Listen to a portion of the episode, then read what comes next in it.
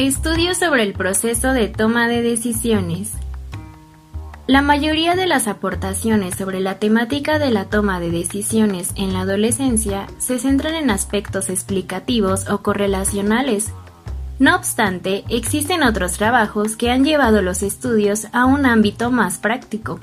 En primer lugar, señalamos el trabajo de Fernández, que analiza la eficacia del consejo orientador que actualmente se lleva a cabo en los centros escolares en relación con un programa estructurado de orientación educativa, centrado en la autorreflexión del alumno y la búsqueda de su propia identidad.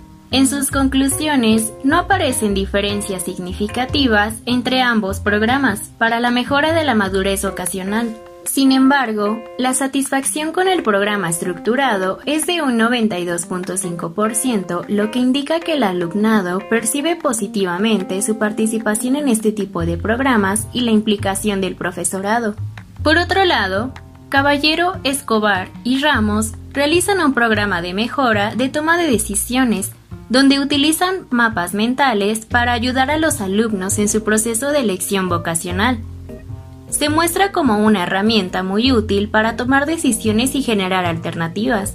El resultado de la investigación muestra que un 86% de los alumnos manifiestan la utilidad de los mapas mentales en distintas tareas, como mejorar el estudio, aclarar ideas o ampliar información. Sin embargo, su utilidad para la toma de decisiones en concreto solo fue corroborada por un 6% de los participantes.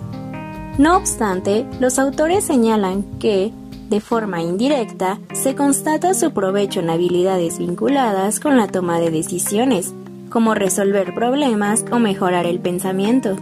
La estrategia aplicada con gran carga emocional se convierte en una metodología de la acción, es decir, incentivamos la participación y la conducta positiva en los demás y en nosotros mismos. Este mismo autor indica como componentes básicos de la inteligencia emocional la capacidad de construir un autoconcepto preciso de uno mismo, la capacidad de controlar las emociones, autorreflexión y la capacidad de automotivación. El mundo entero se aparta cuando ve pasar a un hombre que sabe a dónde va. Antoine Saint-Exupéry